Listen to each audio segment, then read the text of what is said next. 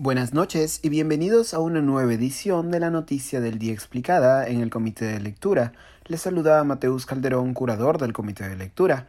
Al tiempo que el Premier Aníbal Torres presentó hoy el proyecto de reforma constitucional que posibilitaría un referéndum en torno a una asamblea constituyente, el Pleno del Congreso votó por admitir la interpelación al Premier y a otros tres ministros.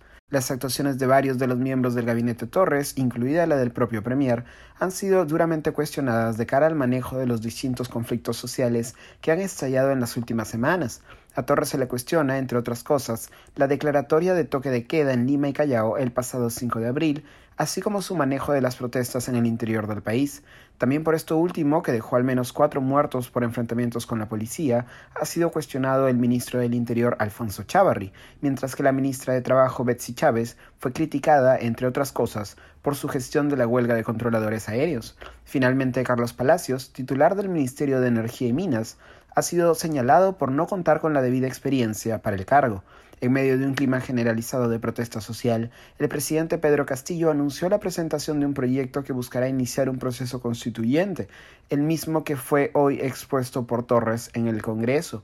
El premier Torres acudió a la Comisión de Constitución del Legislativo, donde justificó la necesidad del proyecto presentado que, previa reforma constitucional, convoca un referéndum en torno a una asamblea constituyente. Aquí lo estoy citando. La asamblea constituyente es un derecho innato del pueblo. Los que argumentan que es inconstitucional en otra oportunidad dijeron que no se puede privar de su derecho al pueblo de convocarla.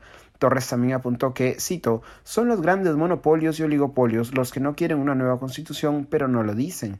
Es absolutamente falso que no se requiere una nueva constitución para que el pueblo también coma, porque ahí se debe eliminar las malas maniobras en el campo económico. De acuerdo a una reciente encuesta de CPI, solo el 24% de los peruanos considera que se debe insistir en una nueva constitución. Durante la presentación del proyecto ante la Comisión de Constitución, legisladores de bancadas de oposición como Alejandro Cabero, Gladys Echaíz, Rosángela Barbarán, Patricia Juárez y Luis Aragón cuestionaron la necesidad de convocar a una constituyente. Horas después, el Pleno del Congreso aprobó la interpelación de los ministros Torres, Chávarri, Chávez y Palacios. La interpelación del Premier Torres, presentada por la legisladora del Partido Morado Flor Pablo, fue aprobada con 73 votos a favor y 42 en contra. La interpelación del ministro del Interior Chavarri contó con 82 votos a favor, 19 en contra y 11 abstenciones. La interpelación a la ministra de Trabajo Chávez fue aprobada por 70 votos a favor, 40 en contra y 4 abstenciones, mientras que la del ministro de Energía y Minas Palacios contó con 59 votos a favor, 32 en contra y 22 abstenciones. Las cuatro interpelaciones se llevarán a cabo entre los días 11 y 12 de mayo en la sede del Palacio Legislativo. Eso ha sido todo por hoy. Volveremos mañana con más información. Se despide Mateus Calderón. Que tengan una buena noche.